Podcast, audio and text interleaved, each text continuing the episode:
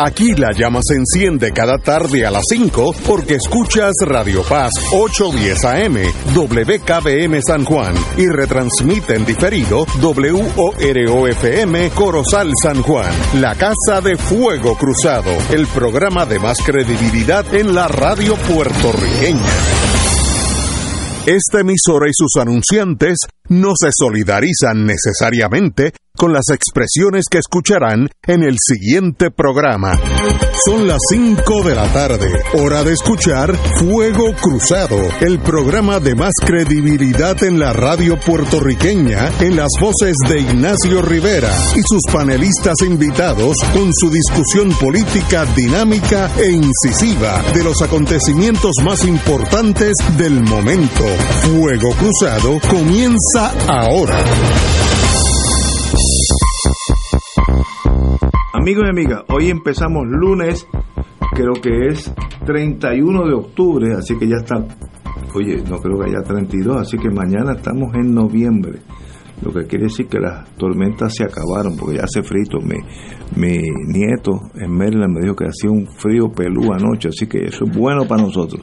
Así que estamos aquí. Compañero Martín, muy buenas tardes. Saludos, buenas tardes a ti, al doctor Catalá y a todo el país. Doctor Catalá. Buenas tardes a todos ustedes y a ustedes dos naturalmente. Bueno, empezamos. Todo el mundo, yo estuve ayer en mi cama viendo televisión, todo el mundo estaba, el mundo entero, si tú ponías raya italiana, la española, todo el mundo estaba viendo las elecciones en Brasil, eh, con mucha razón. Brasil, vamos a decir, si tú le quitas Alaska, Estados Unidos, Brasil tiene el mismo ta- tamaño de Estados Unidos sin Alaska. Así que Brasil es una tremenda nación en el sentido geográfico y está dividido, pero en el mismo medio. Eh, el señor Ignacio Lula da Silva, que yo hubiera votado por él, ganó por 1.6% de los más de 100 millones de votantes que fueron. Eh, una cosa espantosa. Uno, ahí, ahí uno se da cuenta el tamaño de Brasil. Y a las 5 de las 5 y pico de la tarde ya tenemos el resultado Sí, Oye. ¿tú sabes que me sorprendió eso? Que no hubo vacilación del Ministerio de, de Elecciones. Eh, se contó el último voto, ganó este, se acabó. Perdóname que te interrumpa. Y así ha sido en las últimas elecciones en las últimas tres o cuatro elecciones presidenciales. Por eso cuando Bolsonaro se, que- se quejaba del fraude y las computadoras, es un país que tiene automatizaron con computadoras las elecciones hace como 20 años y nadie que haya perdido jamás se ha quejado, que es la mejor prueba. Nadie de los que perdió en estos últimos 20 años jamás se quejó y ya tuve el resultado del chavo. Oye, y hablando de un país de más de 200 millones de habitantes y geográficamente inmenso. No, Estados Unidos sin Alaska. Eso es lo que es el Brasil, una nación gigantesca. Ellos dicen eh, el nación más grande del mundo, el- la nación más grande del mundo, y ellos lo dicen en el sentido emocional, no, no es geográficamente correcto. Y es verdad. Es como si Puerto Rico tuviera el tamaño de Estados Unidos con la música nuestra, el cariño nuestro, la hermandad nuestra, el, ser latino. Y eso es Brasil, una nación de primera clase. Pero está dividido en dos cantos. Eh, Lula ganó en el sentido democrático, los brasileros votaron más por él que por, por Bolsonaro, que para mí era Trump, es Trump, no, no, no que yo creo que es, es Trump, y me sorprende que estén tan pegados. El derechismo en el mundo se está quedando con el mundo. Suecia, que es un país neutral, hace 50, 60 años eligió un gobierno de derecha. Italia, la señora Meloni ha dicho que ella es eh, eh, admira a Mussolini. O sea, ¿qué está pasando en este mundo? Pero, por ejemplo, ¿qué está pasando en Brasil ayer, compañero Martín? Bueno, en el caso de Brasil, debo decir, antes que nada, que hay que estar muy pendiente porque Bolsonaro no ha hecho expresión Nada. alguna, Ninguna. ni ha, ni ha hecho, ni ha salido al público desde ayer, yo, yo, eso sí que yo no lo había visto nunca. Eh, el que la noche de las elecciones, ya sea que el que pierde, de momento es como si se lo hubiera tragado la tierra. Claro, y eso es preocupante, porque si fuera que es un excéntrico, bueno, pues no hay ningún problema. Perdió y cogió una guagua y se fue. Pero no, este no es el caso. Este es un señor que durante los últimos ocho meses al menos, cuando las encuestas han venido mostrando desde antes de la primera ronda de que Lula iba a ganar estas elecciones, eh, como, como en efecto ha ocurrido, aunque fue por un margen estrecho, las encuestas en eso no fallaron. Eh, pero durante los últimos ocho meses, en distintos momentos y de distintas maneras, Bolsonaro ha hecho la amenaza implícita de que, de que no entregaría el poder. Incluso en una dijo, yo me voy de aquí, dijo. A lo Trump. O muerto. O arrestado. Implicando, ah, y dijo, lo como decía Trump, que si Lula ganaba, era porque Lula había se había robado la elección. Y entonces lleva con esa cantaleta, pero no solamente eso, porque esa cantaleta viniendo de un, de un borrachito, pues uno no le hace caso. Pero Brasil es un país que tuvo una dictadura militar que duró 20 años, de la cual Bolsonaro, que fue soldado, llegó a capitán. Eh, Bolsonaro no se escondía para decir que era un admirador de la etapa de la Junta Militar eh, eh, brasileira e incluso, me acuerdo una vez haber leído, haberse expresado elogiosamente sobre el general Pinochet de Chile.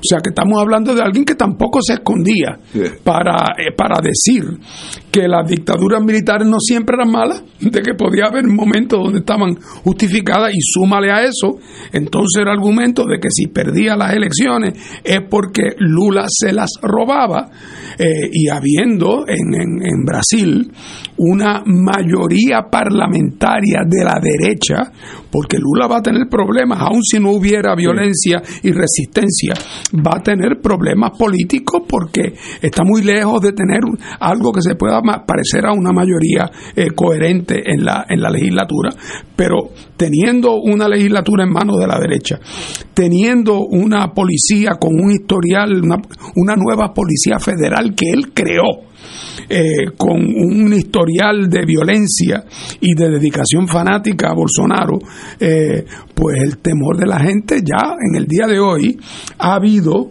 eh, carreteras cortadas en 12 estados brasileiros. ¿ah? carreteras cortadas con, con llantas, gomas de automóvil quemándolas, un poco y, y, mucha gente, gente del pueblo en el sentido no ninguna gran figura, haciendo llamados a la resistencia y al combate, a las elecciones robadas.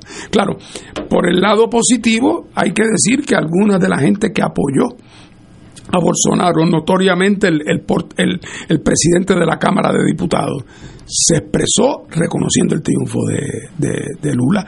Un pastor protestante y eso era uno de los grandes electorados de Bolsonaro, el protestantismo evangélico más radical. Uno de los grandes líderes, que era pro Bolsonaro, también en el, eh, anoche hizo el reconocimiento del triunfo. Y igual o más importante,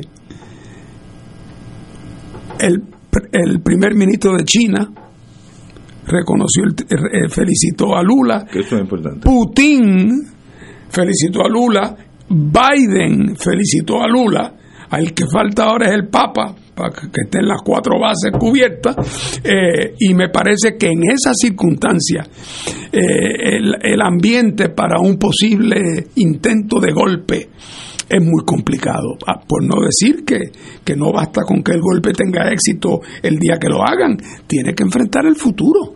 Eh, y habrá algún ayudante sensato, inteligente, que le diga, capitán, Aquí lo que hay que hacer son dos cosas. Número uno, usted reconozca el triunfo de Lula. Diga que usted lo reconoce, que usted no va a formar ningún lío, que usted es un demócrata, que usted, usted cree que el pueblo se equivocó y que los próximos cuatro años confirmarán su equivocación, pero que él es incapaz de, mm, de violentar la voluntad popular y le va a decir guárdese, va a decir guárdese capitán para las próximas elecciones, que el país va a estar muy descontento con Lula cuando llegue ese momento.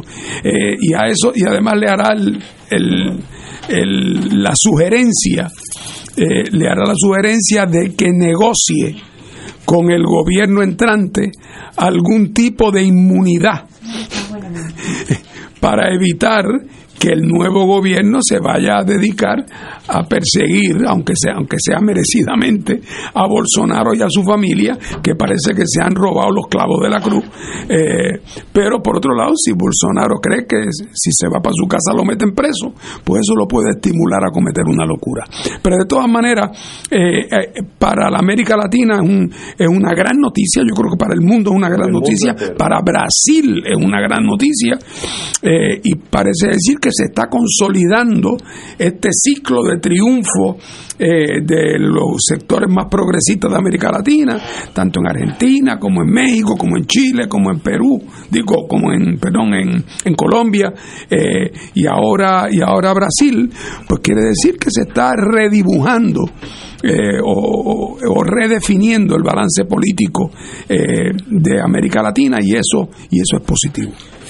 Lo, lo, que más me interesa a mí es que Bolsonaro, un líder, presidente de un país, su voto fue en un complejo militar en, Río de Janeiro. Él no va a votar con la ciudadanía, él va a votar en una base militar.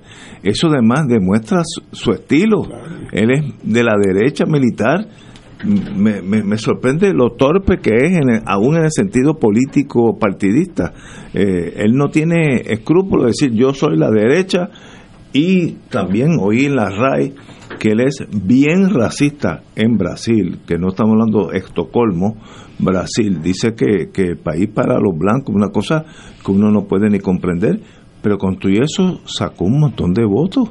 Pero si miras el mapa, te das cuenta que mientras más al sur, más votos para Bolsonaro, mientras más hacia el noreste, más votos para Los pobres están con Lula y los, los clase media están con Bolsonaro. Pues extraordinario. Compañero, doctor Catalán. Bueno, la razón por la que gana uno generalmente es la razón porque pierde el otro, ¿verdad? Eh, en el caso de Bolsonaro, la deriva autoritaria de Bolsonaro es obvia. Por un lado, es neoliberal, derechista, militarista, eh, su historial, como estaba a, lo que estaba haciendo alusión Fernando hace unos, unos momentos, pues su historial es de apoyo a dictaduras militares. Pero además de eso, recientemente no fue precisamente el más eficiente lidiando con la pandemia del COVID-19.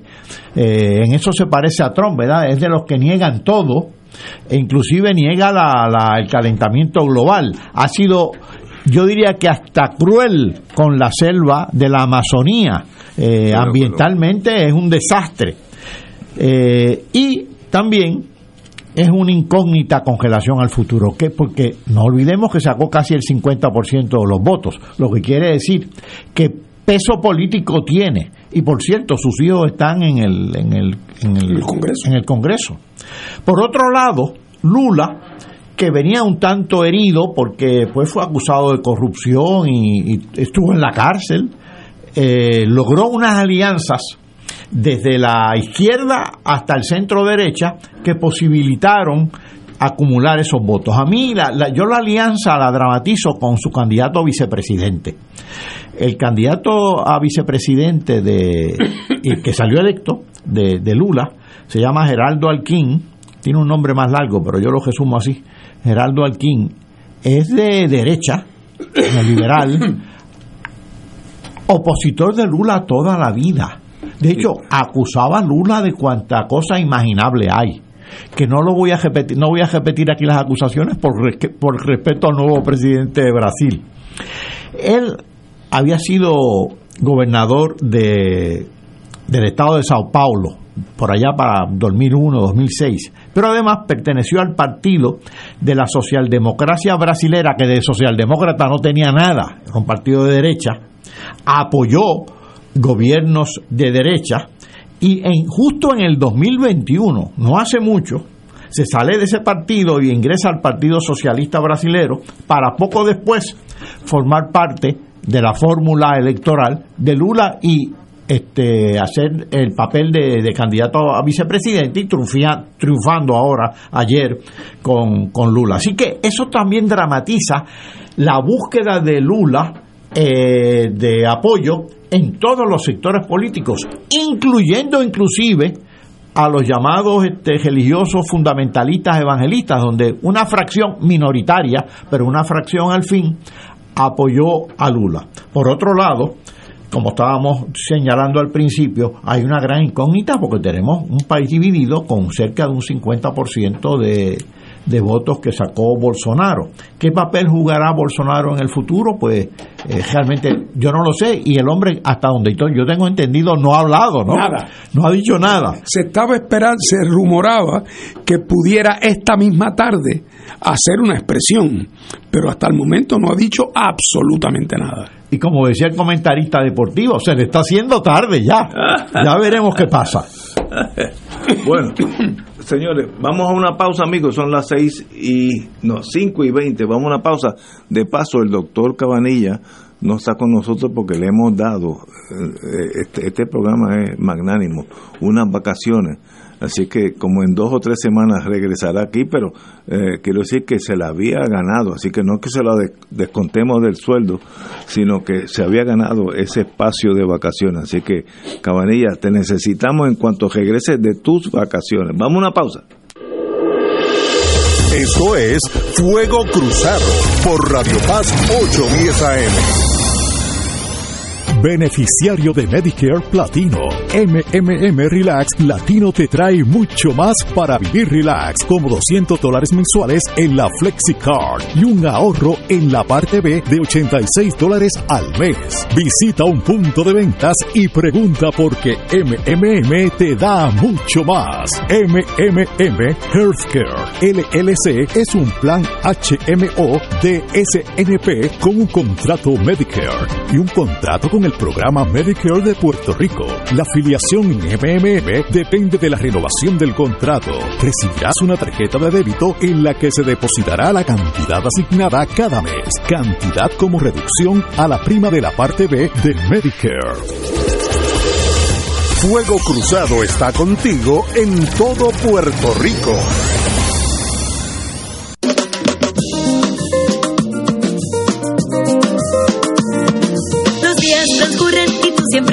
Si llueve, si truena o si sale el sol, tú siempre me das tu buena energía. Eres música, risa, la voz que pone a pensar. Haces la radio de mi país,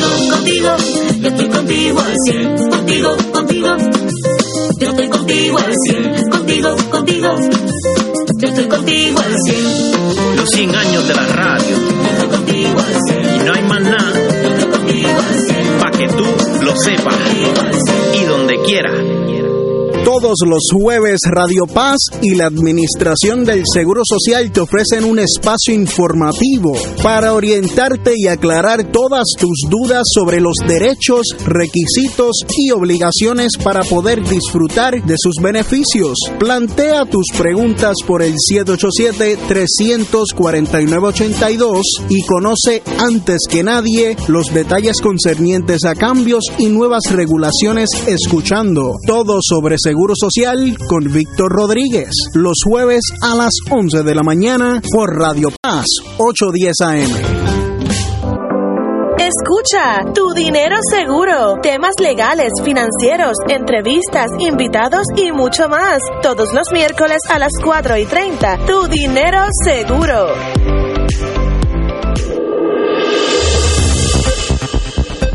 Y ahora continúa Fuego Cruzado. Regresamos amigos y amigas a Fuego Cruzado. Eh, bueno, como dijimos, Brasil, el país más grande del mundo, según ellos, geográficamente no es verdad, pero emocionalmente sí es verdad.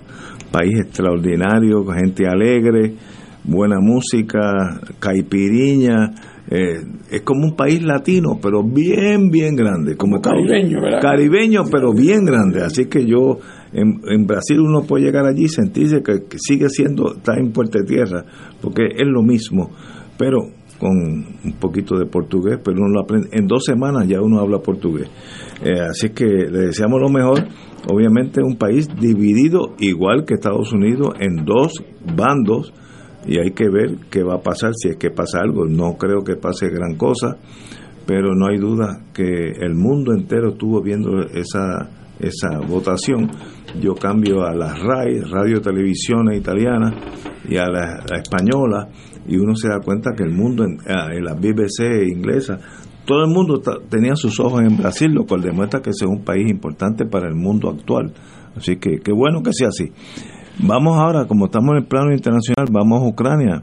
El señor Putin eh, ha indicado que cesa el permitir que los barcos de carga vayan al, sur de Ucrania a llenarse de trigo, de trigo, etcétera, etcétera, para el mundo entero. Y sencillamente pues ya no lo, lo que permitió ese corredor de seguridad pues ya no lo permite. No, no, no sé si es que está así tan desesperado lo que sea. Pero eso causa unas consecuencias en el tercer mundo mayormente África etcétera etcétera donde hay países que dependen de ese trigo para comer y para vivir así que una una situación bien difícil yo no sé si eso es porque él se nota eh, eh, Putin se ve en la defensiva y quiere pues causar una crisis mayor no sé cuál es la movida, pero el resultado es hambre en el tercer mundo, porque Ucrania es una finca gigantesca para el tercer mundo. Compañero. Sí, antes de contestar, de, darte mi opinión sobre eso, Ignacio, quiero hacer un último comentario sobre el tema de, Lula. Que, Lula. Que, y es el siguiente. Una de las razones por las cuales en el mundo miraban la elección de Brasil con tanta atención eh, es un poco por lo que tú, cuando tú ahorita dices que para ti Lula y Trump son análogos, son similares, es porque la gente pensaba, caramba, eh, si Bolsonaro gana en Brasil, eh, eso lo que quiere decir es que nadie debe caerse de la silla si Trump pudiera ganar las próximas en Estados Unidos. Pero a esa gente que así piensa, yo me alegro mucho que, que, haya ganado, que haya perdido Bolsonaro, que haya ganado Lula. Y, pero en Estados Unidos el asunto es un poco más complicado porque la pregunta es ¿y dónde está el Lula americano?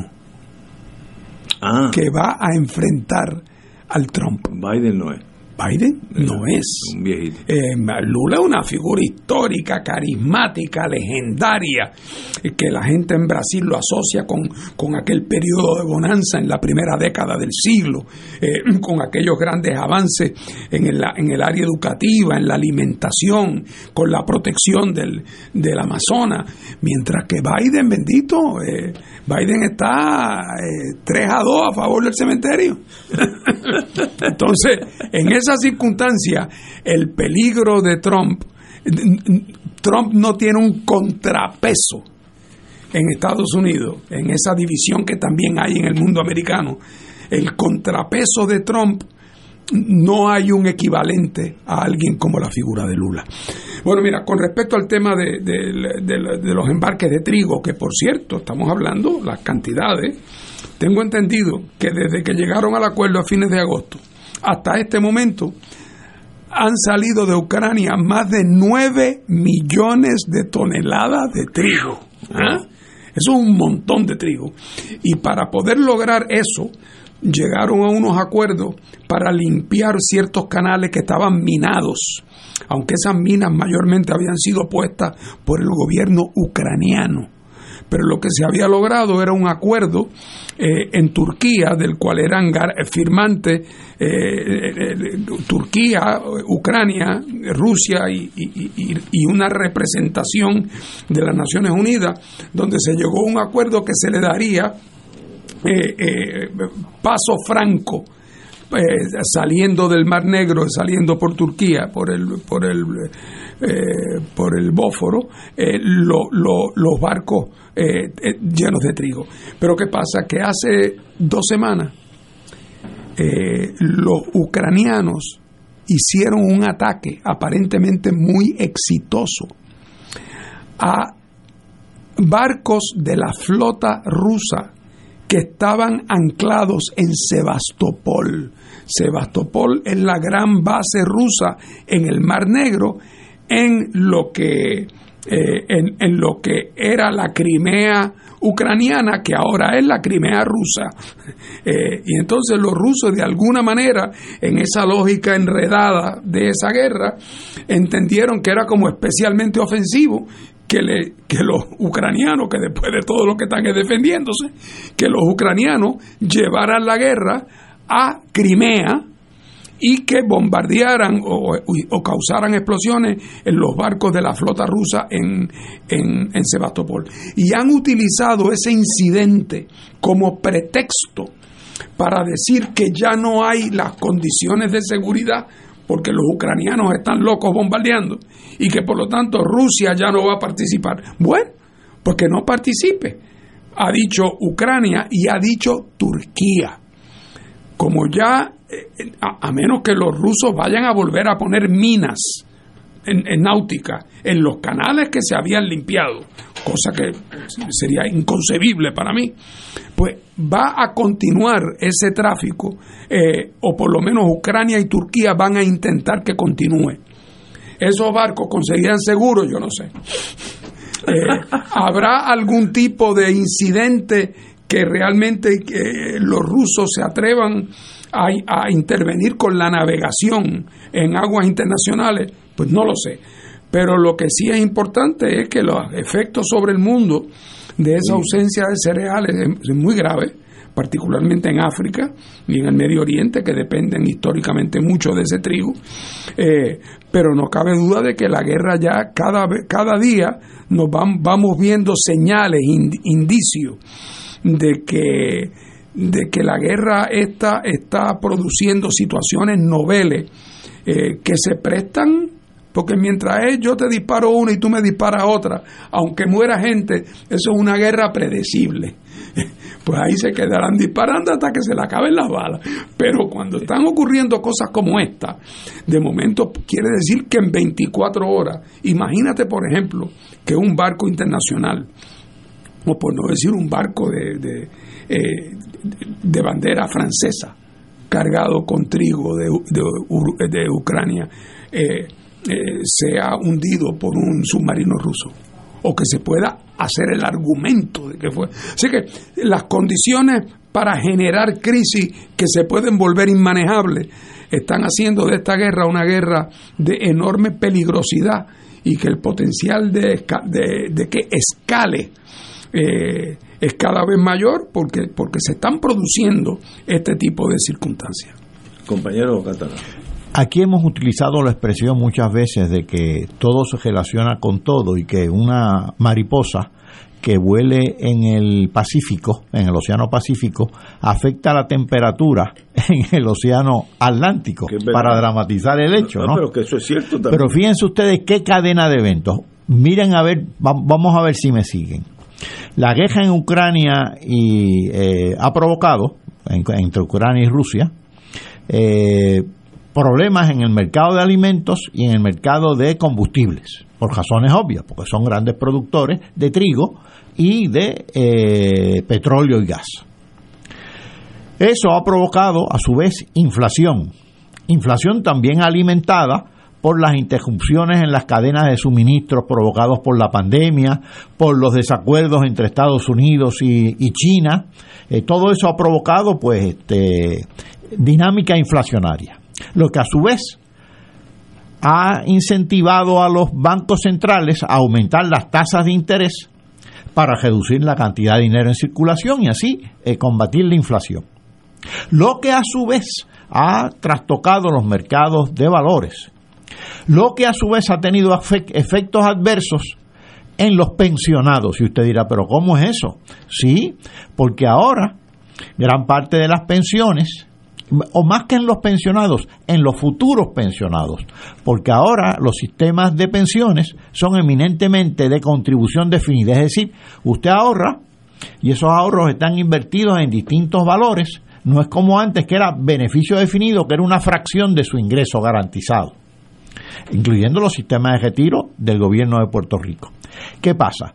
Que si esos valores pierden bajan su precio, pues ya usted está teniendo dificultades porque su, su, su la, la, pensión que está anticipando ya se está menoscabando. Y además se está dando un fenómeno que un colega economista estudia mucho, que yo realmente teóricamente no comprendo bien, que es lo que se llama la, la curva de rendimiento invertida. Es decir, que los intereses de largo plazo, que suelen ser más altos que los de corto, en lugar de ser más altos, son más bajos. ¿Y qué pasa? El grueso de las pensiones están invertidos, pues a la, esos valores son de largo plazo.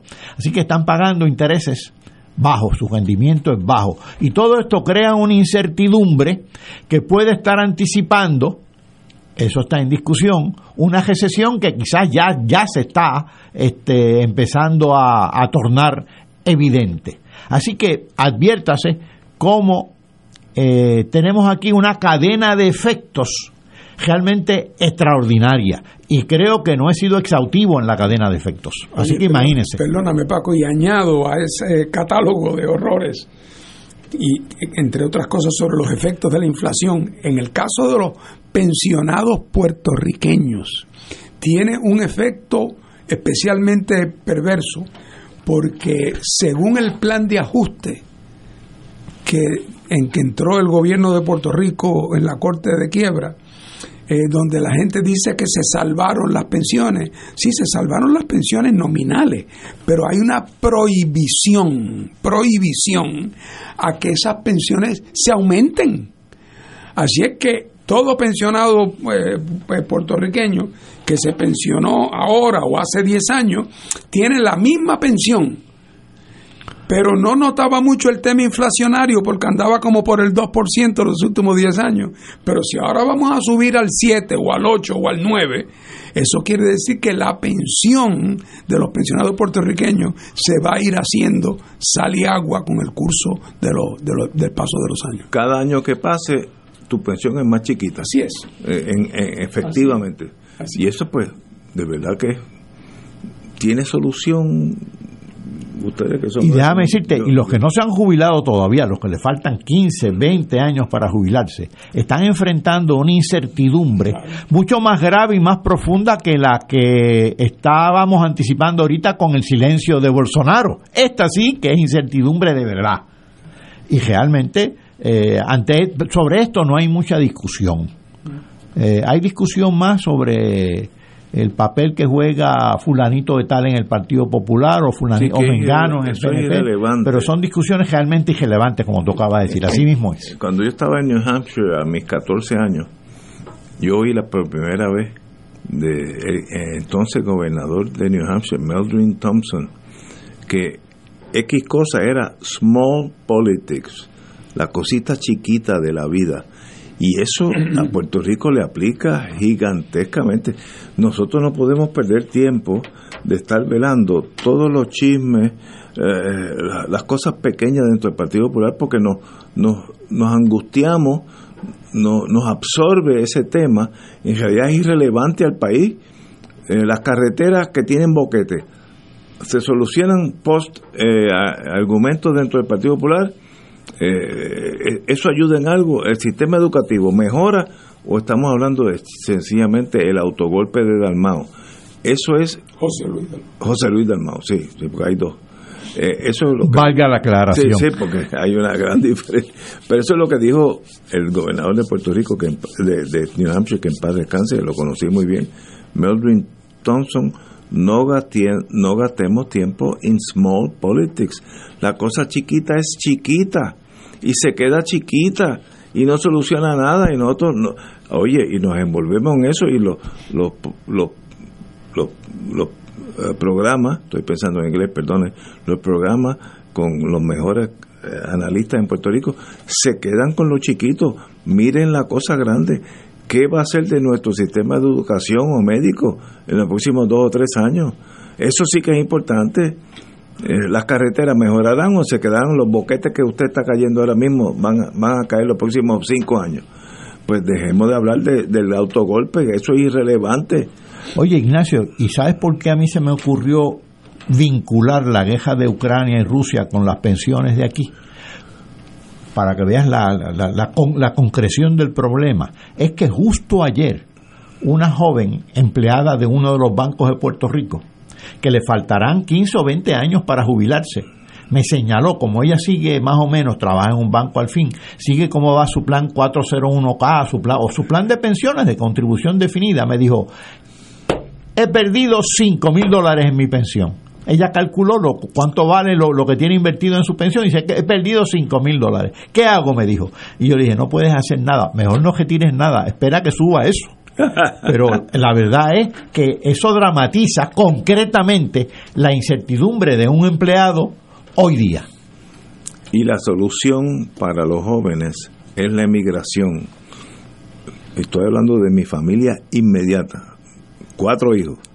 Cuatro en Estados Unidos. Dos no se hubieran ido. Pero la economía los, los, los expulsa de Puerto Rico. Así que claro, eh, el efecto sobre las pensiones se siente también en Estados Unidos, déjame decirte, donde también están dominando las, las pensiones de contribución definida, con escalas más altas, claro está. Bueno, los sueldos allá son cuatro, cinco, seis veces lo que son sueldos aquí. Una enfermera allá y una enfermera aquí gana, la de allá gana cuatro veces más que aquí. Y la vida es más barata. Bueno, pero no vamos a entrar en eso ahora porque nos salimos aquí deprimidos. Vamos a una pausa y regresamos con Fuego Cruzado. Esto es Fuego Cruzado por Radio Paz 810 AM beneficiario de Medicare Platino. MMM Relax Latino te trae mucho más para vivir relax, como 200 dólares mensuales en la FlexiCard y un ahorro en la parte B de 86 dólares al mes. Visita un punto de ventas y pregunta por qué MMM te da mucho más. MMM Healthcare LLC es un plan HMO de SNP con un contrato Medicare y un contrato con el programa Medicare de Puerto Rico. La afiliación en MMM depende de la renovación del contrato. Recibirás una tarjeta de débito en la que se depositará la cantidad asignada cada mes, cantidad como reducción a la prima de la parte B de Medicare. Fuego Cruzado está contigo en todo Puerto Rico. Miércoles de Infoempresas a las 4 de la tarde. Con entrevistas e información con nuestros emprendedores y empresarios. No te lo puedes perder. Miércoles a las 4 de la tarde. Por aquí, por Radio Paz 810 AM y Radio Paz 810.com. Los espero. A mí me gusta mi pueblo. A mí me gusta mi gente. A mí me gusta mi pueblo. Las hermanas dominicas de Fátima invitan a su trigésima primera caminata por amor de forma virtual el domingo 11 de diciembre desde las 9 de la mañana hasta la 1 de la tarde. Acompáñanos a caminar virtualmente desde la comodidad de tu hogar con la animación del grupo Azón de Guerra. Busca tus auspiciadores y envía tu donativo en la alternativa que prefieras por ATH móvil al 787-458-2411 a través del correo postal Caminata por Amor P.O. Box 62 Yauco, Puerto Rico 00698 o en la cuenta del Banco Popular Hermanas Dominicas de Fátima número 077-340523. Para mayor información sobre la trigésima primera caminata por amor, llama al 787-598-9068 o 787-458-2411. AESA, la pequeña gigante, te invita a sintonizar su espacio radial AESA Informa. Todos los jueves a las 4 de la tarde se estará ofreciendo información relevante a los pensionados y jubilados de Puerto Rico. Te esperamos a esa Imparable, auspiciado por MMM Alianza. El movimiento de retiros parroquiales Juan 23 le invita a la nueva temporada de su programa De Colores con Juan 23. De lo que abunda el corazón son tus redes. Lucas 6, 45. De, de Colores con Juan 23. Todos los lunes desde las 7 y 30 de la noche por Radio Paz 810 AM, Radio Paz 810.com y por Facebook Live del Movimiento Juan 23 de la Arquidiócesis de San Juan. Y ahora continúa Fuego Cruzado.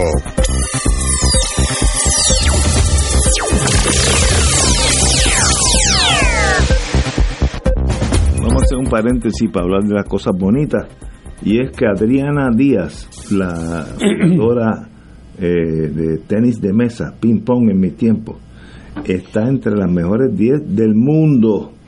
Eh, así que esta muchacha que está empezando a vivir, eh, de jovencita, llegar a esa escala a, nivel mundial, hay que pensar que Puerto Rico tiene 3.2 millones de personas, eh, China tiene 1.4 billones, 1.400 millones, la India u- u- 1.200 millones, eh, Estados Unidos pues 300 y pico, Eh, el mundo está lleno de decenas o cientos de millones y esta jovencita está en los primeros 10 del tenis de mesa, así que la felicitamos y qué bonito que, que nos saque la bandera de nosotros a nivel mundial en el en el, la tenis de mesa, a- como digo, a nivel mundial. Está cotizada entre las mejores del mundo. Oye, Excelente. Ignacio, y súmale a eso que un país no solamente que poblacionalmente no compara, sino donde no hay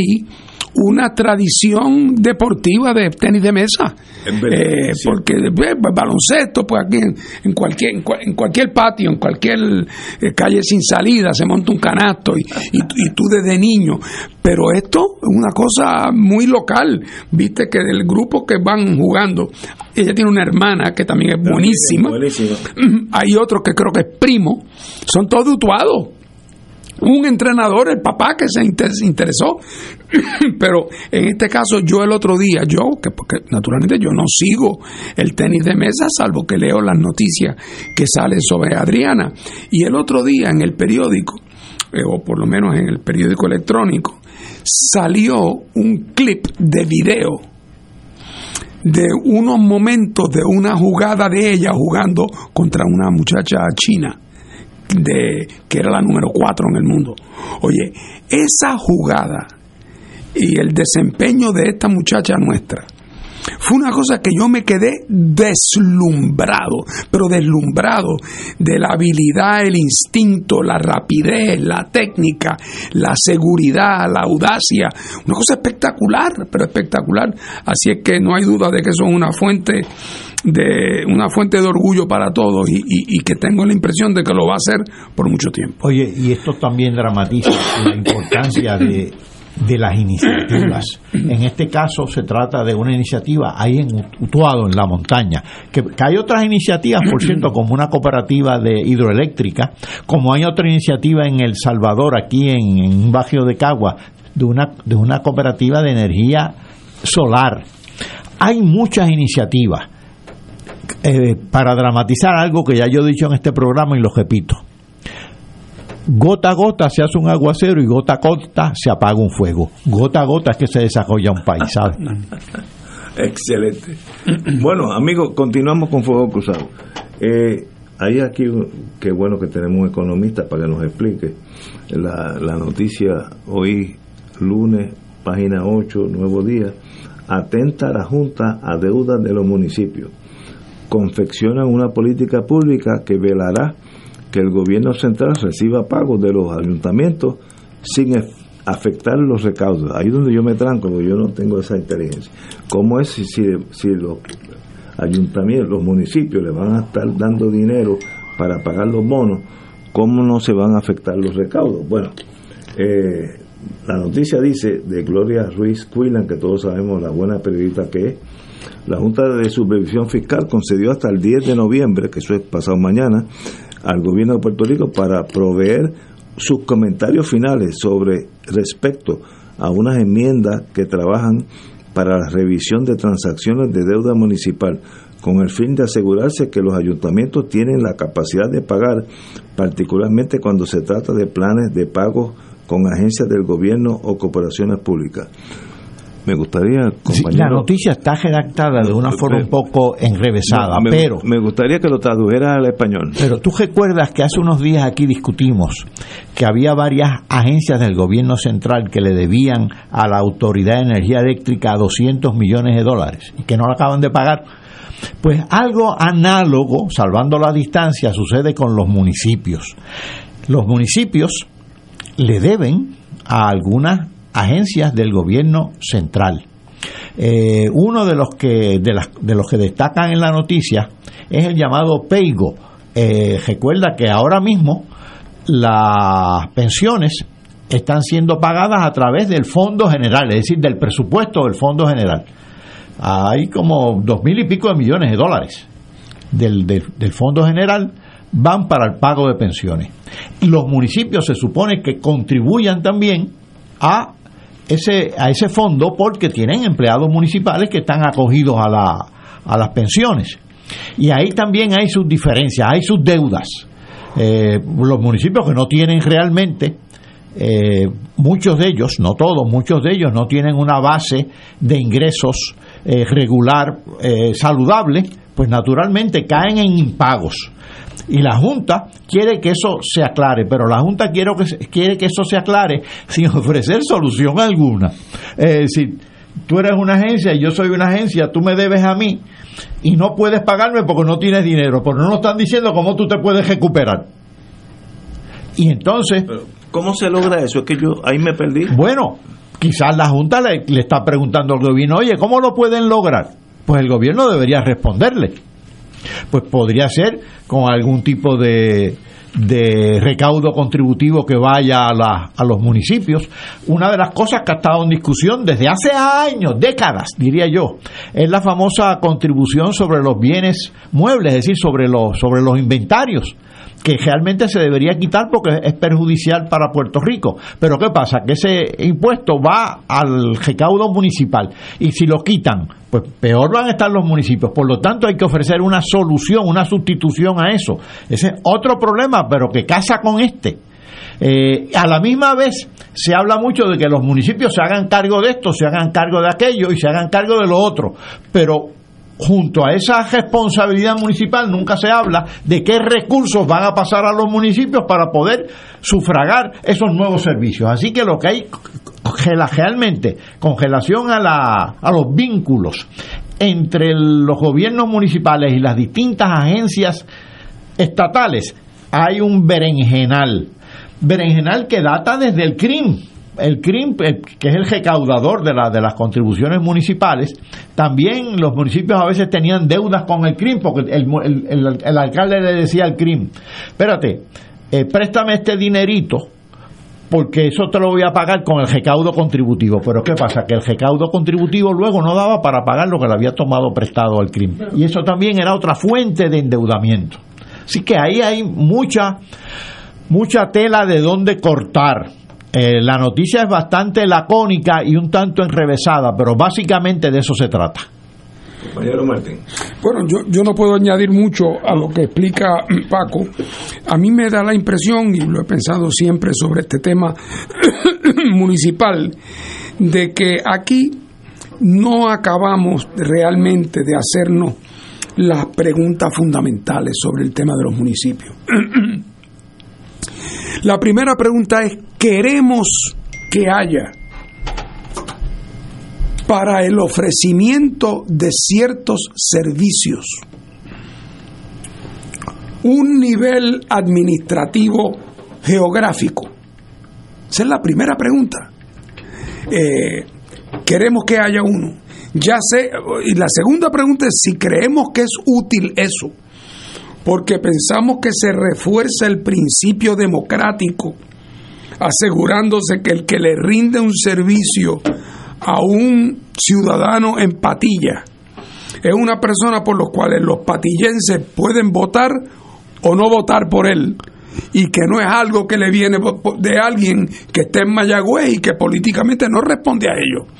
Así que la primera pregunta es, ¿queremos que haya en Puerto Rico un nivel de actuación gubernamental que se deba a elección local y que rinda ciertos servicios? Si la contestación a esa pregunta es sí, la próxima, y es que son combinadas, ¿cuáles deben ser, cuál debe ser el mapa de esas entidades, llámale municipio o llámale como le quiera llamar, y cuáles deben ser los servicios y las competencias que deben tener? Entonces, pues, contestamos esa pregunta. Entonces viene la tercera pregunta. Habiendo dicho eso, ¿cuáles son los recursos que va a tener y cómo se los vamos a asignar? Pero hay que empezar de cero en la mente. Porque como están las cosas ahora, parece que la mano izquierda no hace, no sabe lo que hace la derecha. La mano que gasta no es la misma mano que ingresa ni tiene uno control efectivo sobre el otro. Y a todo esto el gobierno se pasa asignándole responsabilidades. Eh, o algunos municipios hacen una cosa y otros no la hacen. Unos tienen un tipo de financiamiento más generoso porque les toca una parte mayor del crimen, y digo del crimen, no del, del, de la, de la, del, del impuesto sobre, sobre la venta porque depende. Pues, pues, pues, todo el de como en Comerío no hay ni un centro comercial, todos los de Comerío compran en Bayamón. ¿Y dónde se quedan los chavitos de Bayamón? quedan en Bayamón. Entonces, cuando se tratan de buscar fórmulas para que los municipios que tienen menos fuentes de ingresos tengan más, pues entonces la Junta no cree en eso. y la solución que uno se pasa oyendo es la solución de que los municipios tienen que tratar de ver cómo pueden coordinar ciertos servicios. Y es posible que algunos puedan hacerlo y otros no. Hay municipios que colaboran en algunas cosas. Eh, yo no sé, por ejemplo, si hay algunos que colaboran con el recogido de basura. Donde, donde entre, los, entre dos municipios alquilamos una sola compañía que nos sirve a los dos y algo nos economizamos o lo que sea. Pero en el fondo es un asunto, a mi juicio, bastante marginal. Lo importante es cuáles son las cosas que queremos que haga. Vuelvo al ejemplo que siempre uso. Queremos que haya en los municipios un servicio de ama de llave. Que viejitos y viejitas que están bastante incapacitados y que viven solos y no tiene quien los cuide, que haya alguien que pasa una vez al día por esa casa y lleva algo y está pendiente de que la fuerte que ¿Queremos ese servicio? Bueno, muy bien, si contestamos sí, la pregunta es, bueno, ¿y ese servicio quién lo debe ofrecer? ¿El Departamento de Salud? ¿El Departamento de la Familia? ¿El municipio? ¿Quién debe ofrecerlo? Uno pensaría que sería el municipio que conoce exactamente en cada barrio, tiene su red. ¿Cómo está doña Filomena? ¿Cómo está don Pancho? saben quién es, los vecinos los ven todos los días, se comunican con el alcalde y con los empleados del municipio. Bueno, pero si ellos van a hacer eso, tienen que tener un ingreso para hacer eso. Bueno, pues presumiblemente, pues hay un dinero que hoy se usa a nivel del Departamento de la Familia, Departamento de Salud, que quizá eso debe distribuirse a los municipios para que lo hagan. Si la contestación es no hay dinero para que los municipios tengan un programa de ama de llave. Bueno, pues la pregunta es ¿dónde está el programa de ama de llave del Departamento de Salud o del Departamento de la Familia? O sea, pero pero se, nos ha ido de las manos la coordinación entre recursos y servicios. Y es posible, eso no es ningún misterio. En todas partes del mundo esta misma pregunta existe. En todas partes del mundo. Estados Unidos yo conozco bien el estado de Massachusetts porque viví allí, porque tengo una hija que vive allí. Eh, Massachusetts, los pueblitos pequeños, cuando digo pequeños, alrededor de Boston hay 20 o 25 pueblitos que no tienen 15 mil habitantes, no tienen y tienen su bombero, su policía, su escuela infantil, intermedia y algunos tienen escuela superior, otros la comparten con el pueblo de al lado. Eh, y, la gente y, tiene su capacidad para, para recaudar Eh, y eso es tanto menos que entonces el Estado de Massachusetts tiene que hacer. El Estado de Massachusetts no tiene que atender la escuela de donde vive mi hija en Sharon, Massachusetts. Esa la atiende el pueblito de Sharon y contrata a los maestros y contrata al principal. Así es que, pero aquí hace tiempo que no, no se ha. Aquí todo se va improvisando y se le añade una cosa encima de la otra. Y en algún momento hay que dar un, hay que subir a, a cierta distancia y rediseñar el aparato de servicios de Puerto Rico. Y esto sí que ahora digo yo, independientemente del estatus político de Puerto Rico, sea Puerto Rico un estado, sea una república o sea una colonia, tiene que tener alguna manera de organizar el aparato de rendir servicios. Totalmente de acuerdo. ¿Sabes lo que yo creo que, y, y creo que los radioescuchas también quizás coinciden conmigo? A mí, casi esto es un chiste, Fernando. A mí me da la impresión de que los gobernantes creen que gobernar es acuñar una buena consigna y dar una buena conferencia de prensa. Entonces, por ejemplo, dicen, no, no, el problema de la recolección de basura y el problema económico de los municipios, eso lo vamos a resolver con un plan que tenemos para crear consorcios municipales. Y al decirlo, creen que los consorcios se están creando. El problema del departamento, no, en el departamento de, de educación tenemos un nuevo plan cu- curricular y de regionalización que vamos a realmente a, a reestructurar de arriba a abajo, o más bien de abajo hacia arriba, con la participación de la comunidad, del magisterio, de los padres, el departamento de educación. ¿Cuántas veces ustedes han escuchado eso? Y cuando lo dicen, creen que se hace, y de repente viene un huracán o hay una pandemia o hay unos temblores y vienen unos, unos chavitos federales y se olvidan de todo eso.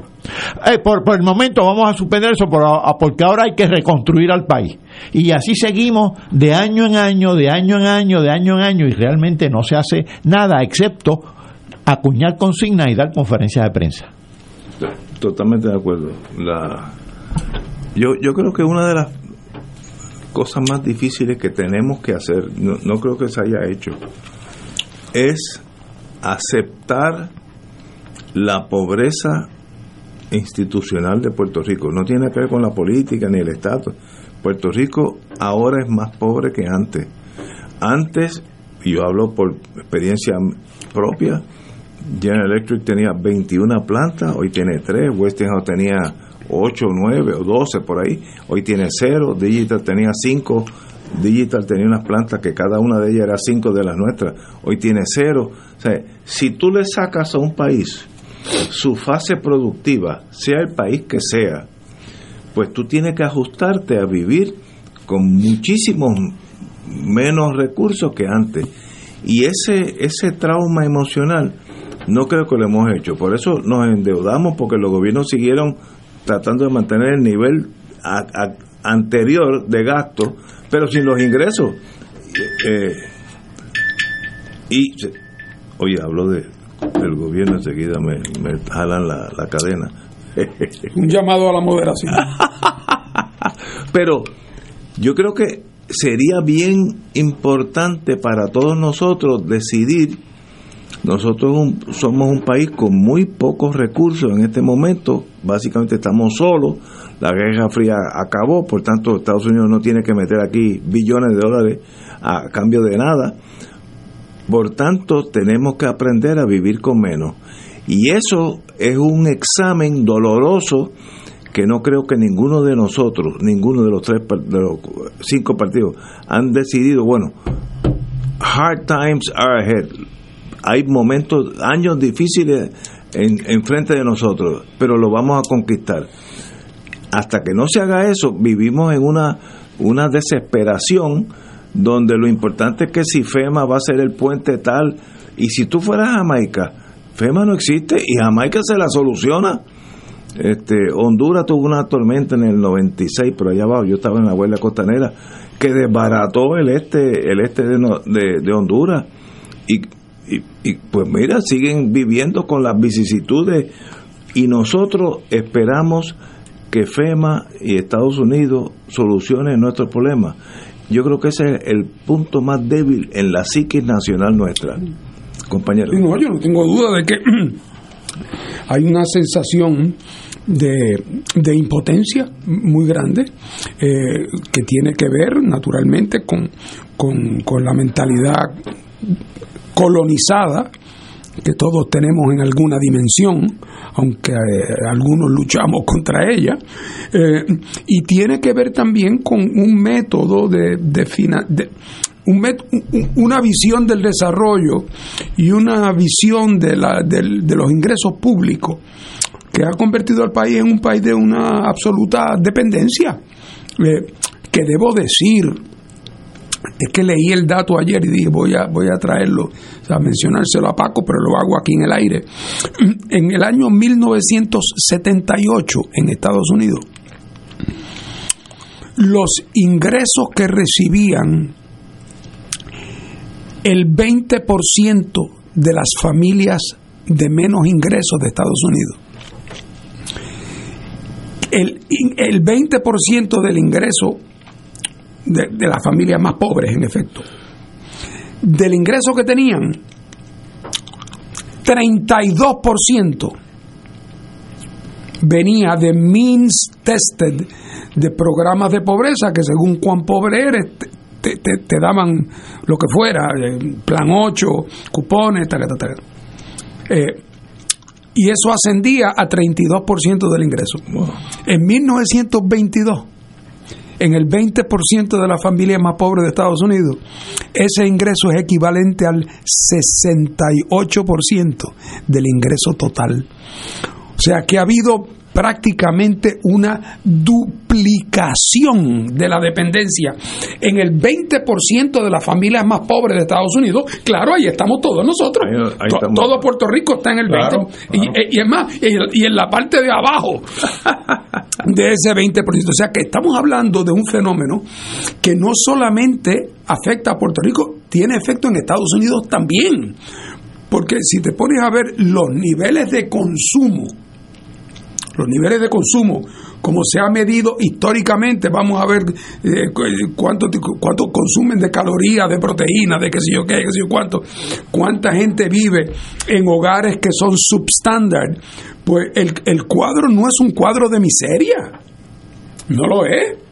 Eh, es un cuadro de ingresos modestos, pe- pero lo que pasa es que ese dinero se usa tan mal, eh, porque todo va dirigido eh, a- al esfuerzo del gran ordeño presupuestario federal.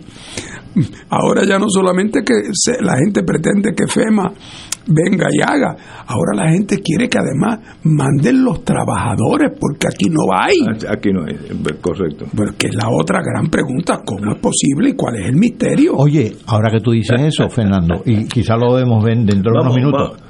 Eh, dentro de unos minutos, este, porque la Organización Internacional del Trabajo acaba de, ayer salió, o sea, salió a publicidad un informe sobre el mercado de empleo a nivel mundial y este entusiasmo con las tasas de desempleo bajo, ella, le- le- el informe le echa un balde de agua fría que hay que ver. Vamos, vamos a eso, vamos a una pausa y continuamos con el doctor Catalán. Esto es Fuego Cruzado por Radio Paz 810 AM. Beneficiario de Medicare Platino, se acabaron los referidos. Ahora, con Triple S Advantage, no necesitas referido para visitar a tus especialistas o hacerte pruebas médicas. Llama hoy y cámbiate a Platino Titán de Triple S Advantage. Platino Titán cubre 38 municipios. Para detalles, vea la evidencia de cubierta. Triple S Advantage es una organización de cuidado coordinado con un contrato con Medicare y un contrato con el programa de Medicaid de Puerto Rico. La afiliación a Triple S Advantage depende de la renovación de contrato. Fuego Cruzado está contigo en todo Puerto Rico. Aquí la llama se enciende cada tarde a las 5 porque escuchas Radio Paz 810 AM, WKBM San Juan y retransmite en diferido WOROFM Corozal San Juan, la Casa de Fuego Cruzado, el programa de más credibilidad en la radio puertorriqueña.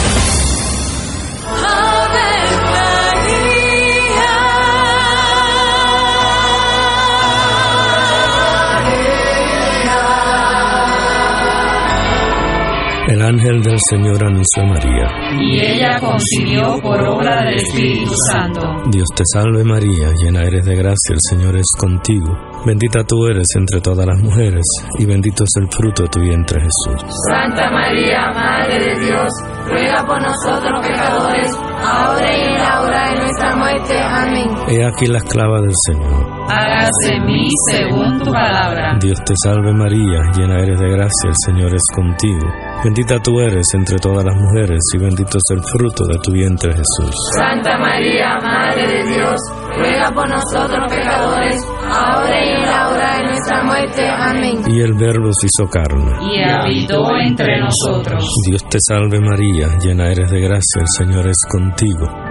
Bendita tú eres entre todas las mujeres, y bendito es el fruto de tu vientre Jesús. Santa María, Madre de Dios, ruega por nosotros pecadores, ahora y en la hora de nuestra muerte. Amén. Ruega por nosotros, Santa Madre de Dios. Para que seamos dignos de alcanzar las promesas de nuestro Señor Jesucristo. Oremos.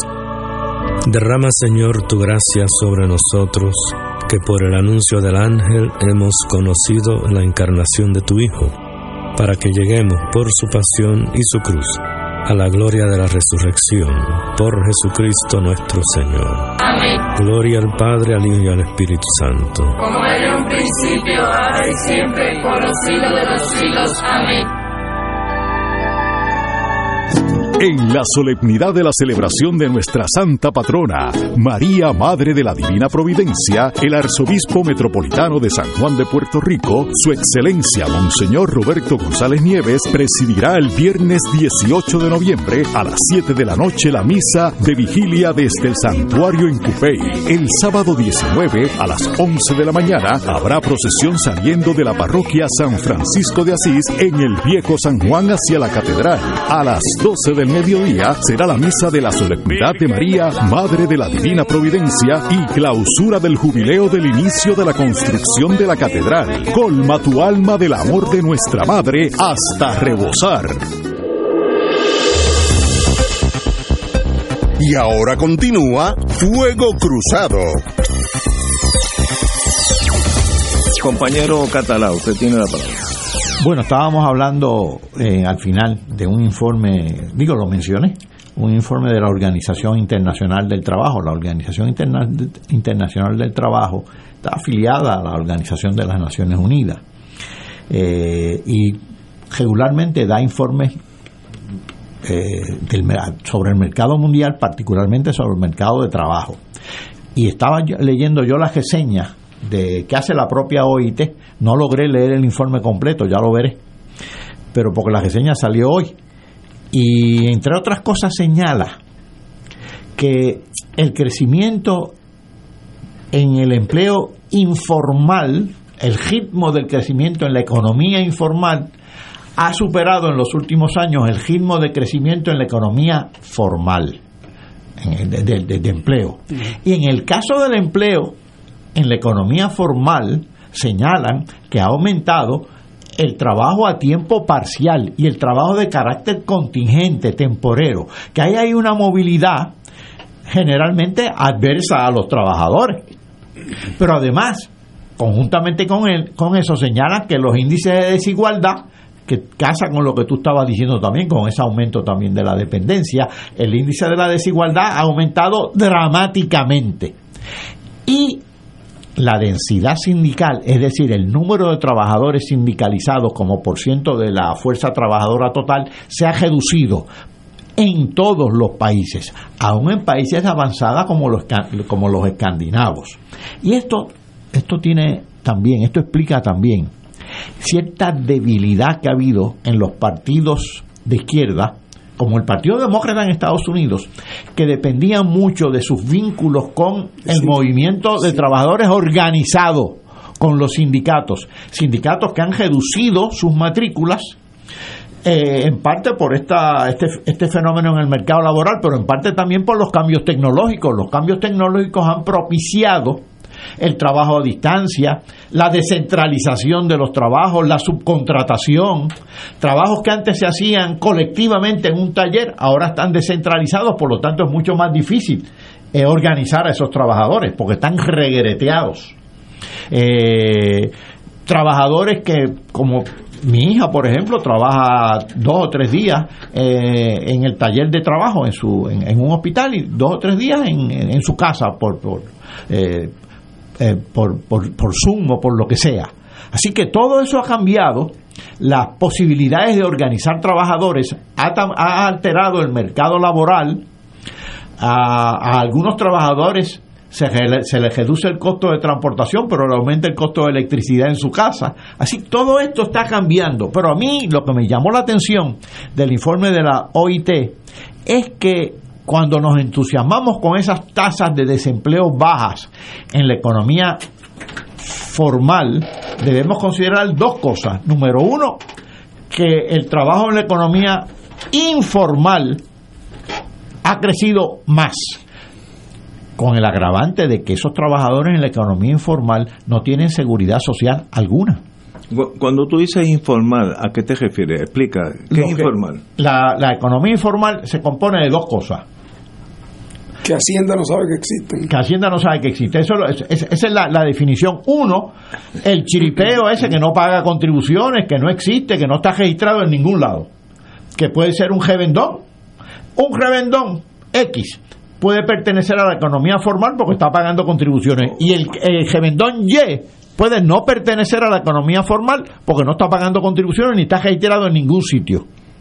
A esa economía informal que prestan unos servicios socialmente aceptables y buenos, se añade la otra economía subterránea informal que ya es la economía criminal. Pero aquí no estamos hablando de la economía criminal. Estamos hablando de la economía formal regular y de la economía informal regular, como la del chiripeo. Pues ha aumentado la del chiripeo, que tienen un problema de seguridad social porque eso no pagan ni seguro social, ni pagan ningún, ni tienen ni, ni 401k ni pensiones. Nada. No existen. Eh, eh, formalmente no existen. Entonces, repito, ha crecido más que, la, que el empleo en la economía formal. Pero el empleo en la economía formal, el que más ha crecido, es el de tiempo parcial y el de carácter contingencial. Así que no es para congraciarnos con esas tasas de desempleo supuestamente bajas. Interesantísimo eso. Eh, tú acabas de mencionar algo, eh, tasas con contingencial. Contingencial, mira, ¿qué quiere decir eso? Tienes empleo, fíjate, eh, las farmacéuticas aquí en Puerto Rico han hecho eso.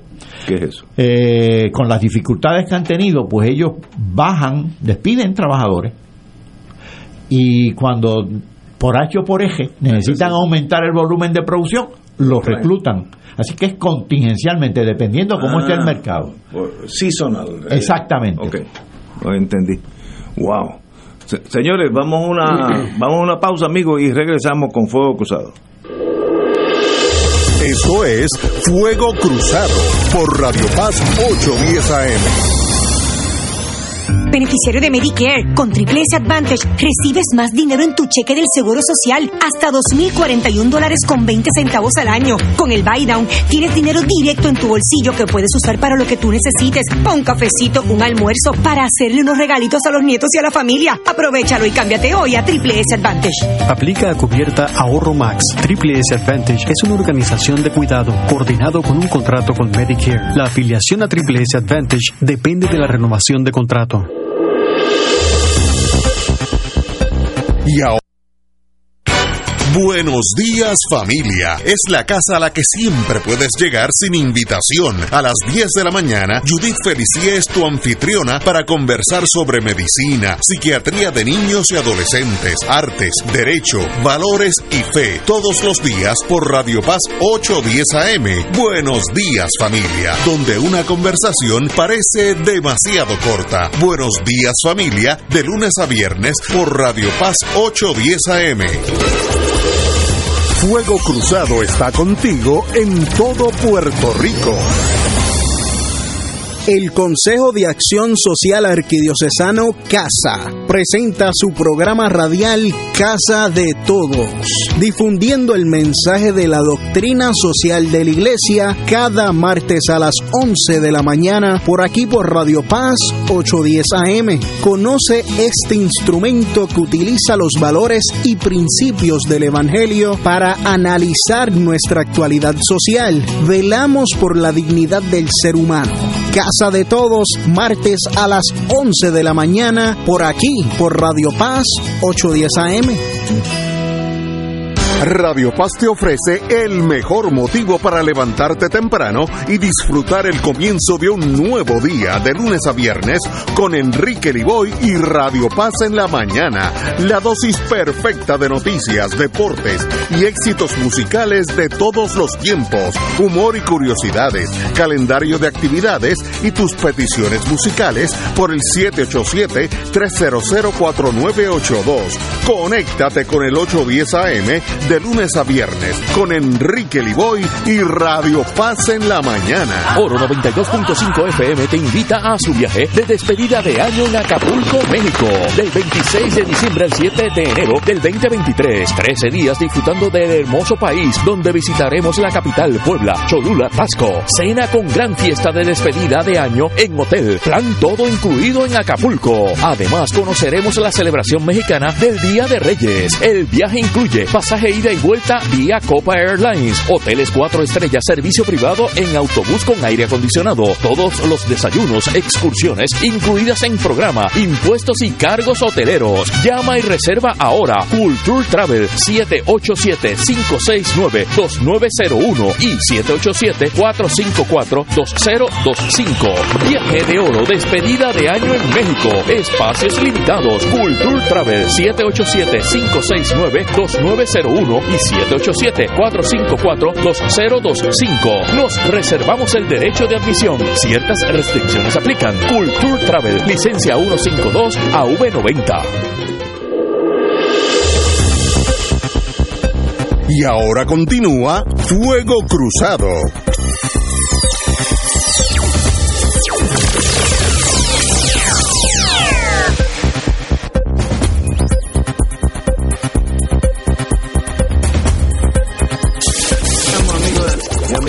Amenazas veladas no funcionan. El señor gobernador respondió al emplazamiento del presidente cameral Rafael Tatito Hernández. Esto es en Kissimmee, ante la intención de la mayoría legislativa popular de promover legislación que cancele el contrato con Luma, el gobernador Pedro Pierluisi afirmó que considera irresponsable relevar a esa empresa del acuerdo para la administración del sistema de transmisión y distribución de electricidad. Cito al señor gobernador, las amenazas veladas no funcionan conmigo. En su momento, si un proyecto relacionado con Luma se aprueba, lo voy a revisar. El presidente Rafael Tatito Hernández pronosticó que el gobernador y los legisladores del Partido Nuevo se oponen a buscar otra alternativa a Luma y mejorar el sistema eléctrico. Pagarán las consecuencias a nivel electoral. Vamos a un chisme electoral entre dos cosas, dos partidos que tienen, están bregando con lo más importante en una sociedad eh, del siglo XXI, es la electricidad. ¿Qué solución tiene eso y, y cuál es la pugna entre estos dos bandos? Compañero Martín.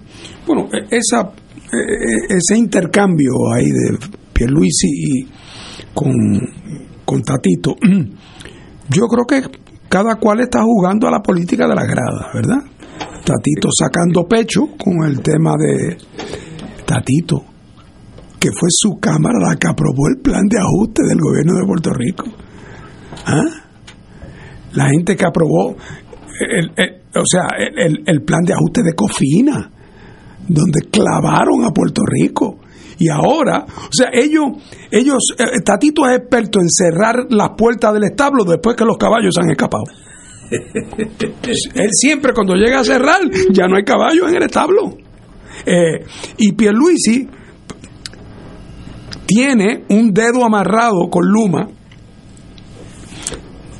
No lo estoy diciendo en ningún sentido perverso, pero es obvio que Pierluisi se siente que él va a tener que vivir con Luma, para bien o para mal, por el futuro previsible.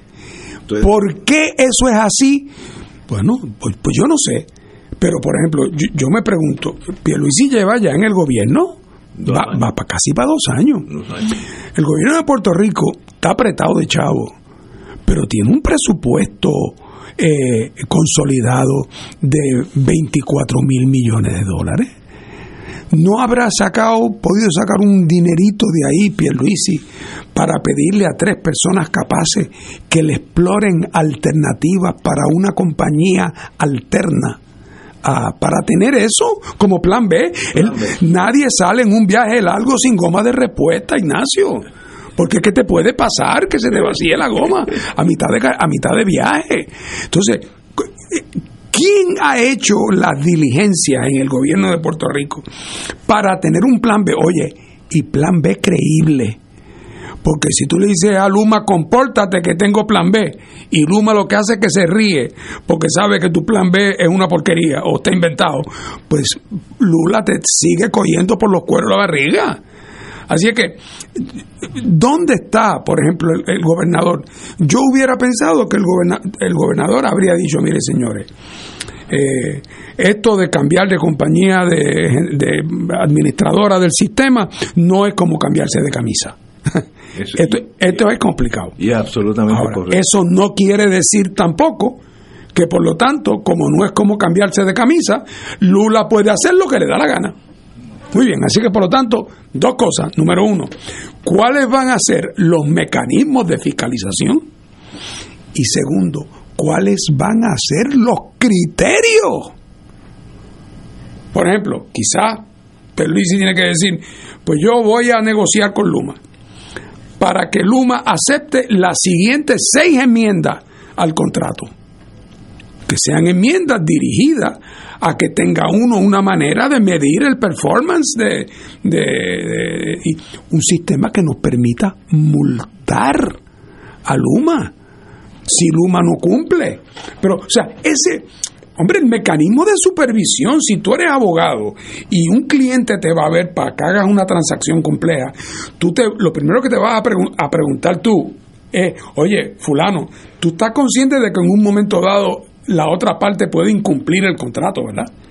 Y ese día, ¿qué, qué tenemos que incluir aquí para asegurarnos que tú estés protegido ¿Cuál es el el día que él incumpla? Eh, bueno, yo, yo creo que aquí no se hizo absolutamente nada de eso. Yo creo que esto fue la gran irresponsabilidad y creo que fue el producto combinado de, número uno, que al firmar ese contrato el gobierno de Puerto Rico complacía a mucha gente de adentro y de afuera. Todos aquellos que se pegaron en la lotería con el contrato de Luma, porque Luma después los contrató o les pagó comisiones o los tuvo como abogados. Todos los que chuparon del negocio con Lula, todos estaban muy contentos y muchos de ellos eran gente influyente aquí y, gente influyente en Estados Unidos. Y Lula tenía, sabemos, padrino y uno de los padrinos de, de Luma fue la Junta de Supervisión Fiscal. ¿Por qué? ¿Cómo y de qué manera? ¿Cómo se expresaba en el agradecimiento? Yo no lo sé. Eh, pero ese proceso es uno que ha dejado al pueblo de Puerto Rico en lo que le da la impresión a uno que es un estado de inanición, que mañana Luma puede hacer lo que le dé la gana y nosotros solamente podemos tener paciencia o oír al gobernador decir yo los estoy velando, pero, pero, pero ¿cuántas multas les ha impuesto? Es lo que yo quiero saber. El negociado ese que tenemos, Trilili, ¿le ha impuesto alguna vez alguna multa a Luma? Pues, es que nadie hace nada. Y no hacen por una combinación de que no les importa, de que no fueron ellos, de que le pasan la papa caliente a otro, de que no tienen gente competente, eh, capaz, de que algunos están ahí pero esperan, eh, esperan pronto irse. Eh, las 1500 razones combinadas con que con la, con, con la red de esa complicada de la gente que tiene influencia sobre el gobierno de Puerto Rico porque son los que se lucran de sus operaciones. El gobernador está metido prisionero de esa maraña. ¿Por qué? ¿Por qué? Porque no veo de parte de él una actitud no digo una actitud de, de, de, guapetonería, ni no, una actitud responsable. De mire, Luma, eh, nosotros estamos insatisfechos. Y estamos insatisfechos por las siguientes razones. Y estas razones pueden, yo no he leído el contrato línea por línea, pues oye, pero tiene que haber causas de incumplimiento. Y alguna de esas causas de incumplimiento tiene que ver con un servicio pobre. Y si el servicio es pobre o no es pobre, depende de, de, testimonio pericial. Y ahí el mundo está lleno de peritos. Vamos a traerlo, que examinen el récord. ¿Hubo impericia? ¿No hubo impericia? ¿Fueron negligentes? ¿No fueron negligentes? ¿Cuánto es el tiempo que razonablemente toma hacer tal cosa? ¿Cuánto le tomó a ellos? Una compañía que maneja tantos clientes y tanto voltaje, ¿cuántos celadores de línea debe tener según el promedio en tal sitio o en tal? O sea, esto no es, eh, eh, eh, esto, esto no es un problema metafísico. Y yo no veo esa agresividad racional. Porque, así que es, en teoría es compatible decir con Lula, con Luma vamos a tener que bregar, pero vamos a supervisarla y a fiscalizarla eficazmente de la siguiente manera. Bueno, pues yo, yo no veo eso. Entonces, Tatito, que ya te digo, son los que fue. En la legislatura de Puerto Rico de los populares fue la que en contubernio con la Junta hizo todos los planes de ajuste que nos tienen donde estamos también se quejaban y se quejaban y a la hora cero bajaban cabeza. Entonces Tatito, para tratar de disipar esa imagen de la legislatura popular mansa, de vez en cuando, como Superman, se abre la camisa y muestra su camisa de Superman. Y dice, ahora voy a erradicar este proyecto para que Luma. Entonces el gobernador le dice, yo, yo lo que me manden lo voy a leer, pero lo que está diciendo es lo que me manden lo voy a vetar. ¿Por qué? Pues porque está él también metido en su laberinto eh, con ese tema. Pero no hay ninguna explicación aceptable de la actitud de sumisión del gobierno de Puerto Rico a Luma y a sus pretensiones. No hay explicación. Eh, que no sea una mala. ¿Y qué opción tenemos? Si bueno, ese, es el gran, bueno, pues, el gran precipicio. Oye, no podemos cambiar de gobernador mañana. Si pudiéramos, debíamos, ¿verdad? Porque si yo, no quiero construir aquí, eh, ¿verdad? monigotes, pero eh, eh, aquí en cuanto a Lula, a Luma, yo no le voy a echar la culpa a la asambleísta municipal de Orocovi. quien tiene la culpa y quien proyecta incompetencia. Oye, y si él ha hecho 25 gestiones valiosas, que las informe. Quizás las ha hecho, que las informe, que conteste. Todavía no estamos tarde para plan B. ¿eh? No estamos tarde para examinar. Que, que, que, todos lados del mundo se encuentran en la misma situación, se encuentran de rehenes de la compañía con quien contrataron. Para eso después en su día están los tribunales si es que en efecto, si es que en efecto Luma ha funcionado de manera negligente. Eh, pero si es que el gobernador cree que Luma ha sido muy buena, pues entonces que lo diga también. Seguro. Si él lo diga. y, que explique al país, mire, que usted, aunque parece que el servicio es malo, realmente es muy bueno. Y por las siguientes razones. Y trae a tus dos peritos que le expliquen al país.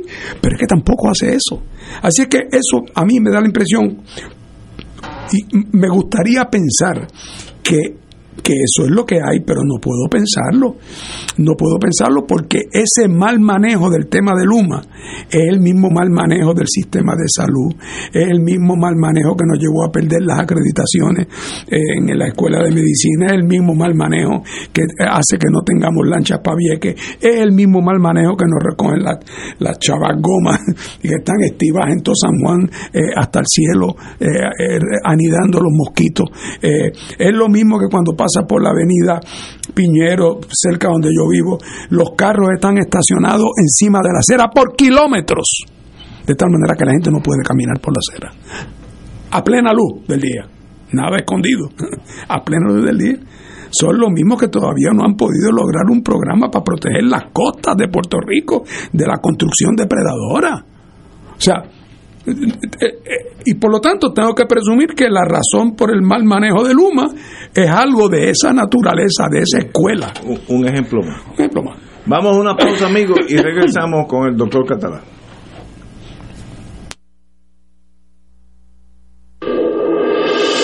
Esto es Fuego Cruzado por Radio Paz 810 AM. Beneficiario de Medicare Platino, se acabaron los referidos. Ahora, con Triple S Advantage, no necesitas referido para visitar a tus especialistas o hacerte pruebas médicas. Llama hoy y cámbiate a Platino Titán de Triple S Advantage.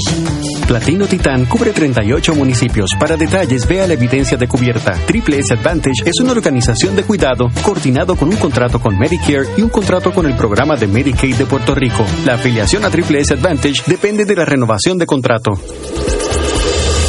Fuego Cruzado está contigo en todo Puerto Rico.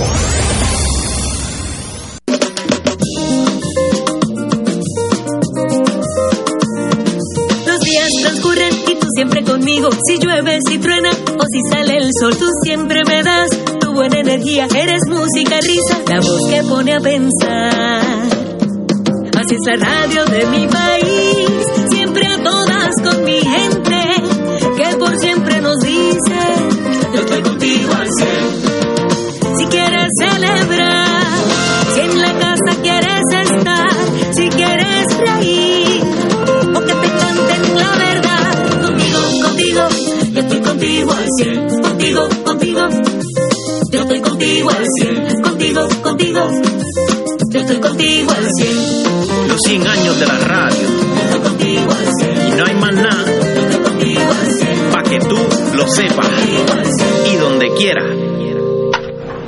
pelota en dirección hacia territorio del jardín derecho.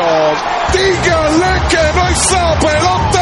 Escucha en esta temporada de la Liga de Béisbol Profesional Roberto Clemente los juegos de los máximos campeones, criollos de Caguas. Criollos que se unen para vencer. Por aquí, Radio Paz 810 AM y Radio Paz 810.com. Porque Caguas sabe a béisbol. Este parece chulito, este parece chulito.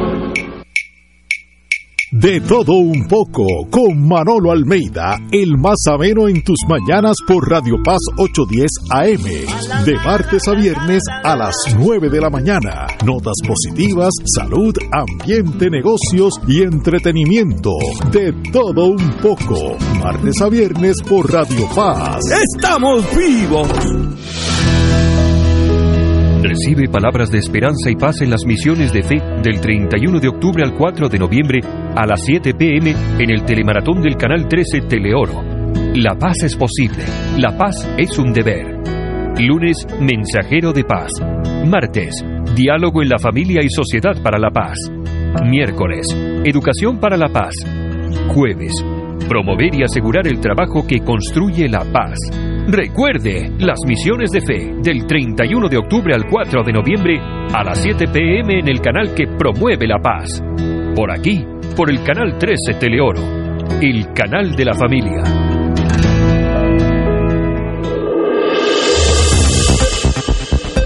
Y ahora continúa Fuego Cruzado.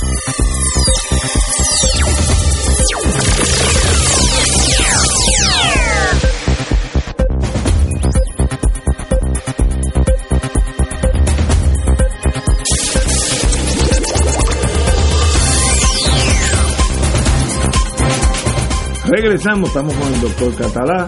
Amenazas veladas no funcionan. El gobernador de Puerto Rico respondió al emplazamiento del presidente Tatito Hernández en torno a Luma, que no estamos haciendo nada, que se van, según Tatito deben irse. Según el gobernador dice, tal vez, ¿dónde estamos? Bueno, con relación a Luma, pues eso sería fácil. Compañías privadas alternas las hay.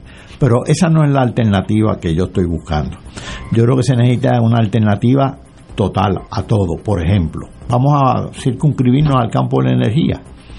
La Autoridad de Energía Eléctrica fue una buena corporación pública hace muchos años. Dejó de serlo. Eso es cierto, ¿no? Hasta el extremo de que se endeudó y quebró un monopolio público que tenía una demanda creciente con un cliente cautivo que era el pueblo de Puerto Rico y quebró. Junto a la Autoridad de Energía Eléctrica hay dos eh, generadoras privadas ambas, Ecoeléctrica y la de carbón en Guayama, que debería des desaparecer porque eso es pura contaminación. Pero bien, ahí tenemos lo que teníamos hace un tiempo atrás. La Autoridad de Energía Eléctrica, que a su vez le compra eh, parte de la, de la energía que se genera en Puerto Rico a dos generadoras privadas, lo que se llaman cogeneradoras.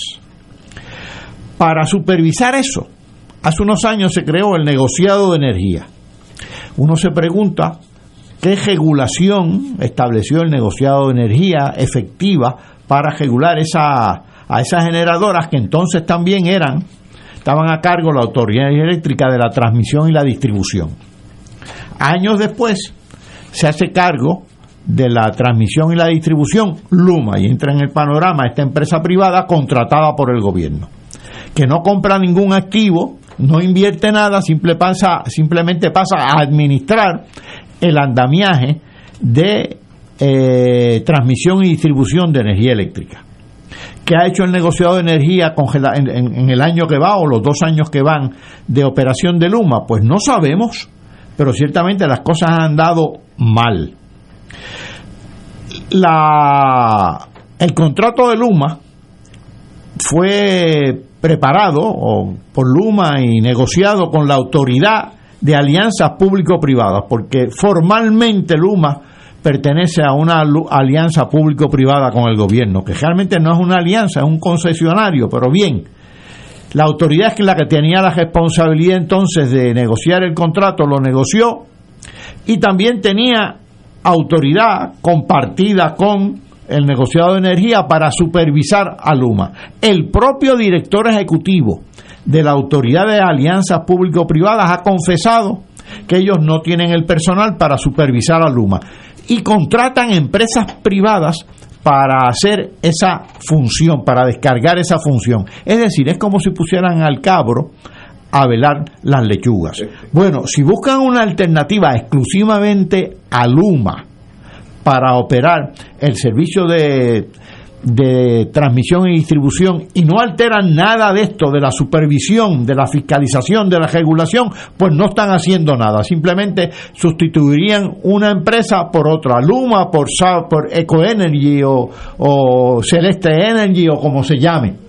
Así no se va a resolver nada. Hay que alterar todo este andamiaje normativo que ha funcionado mal en Puerto Rico por años, con Luma y sin Luma.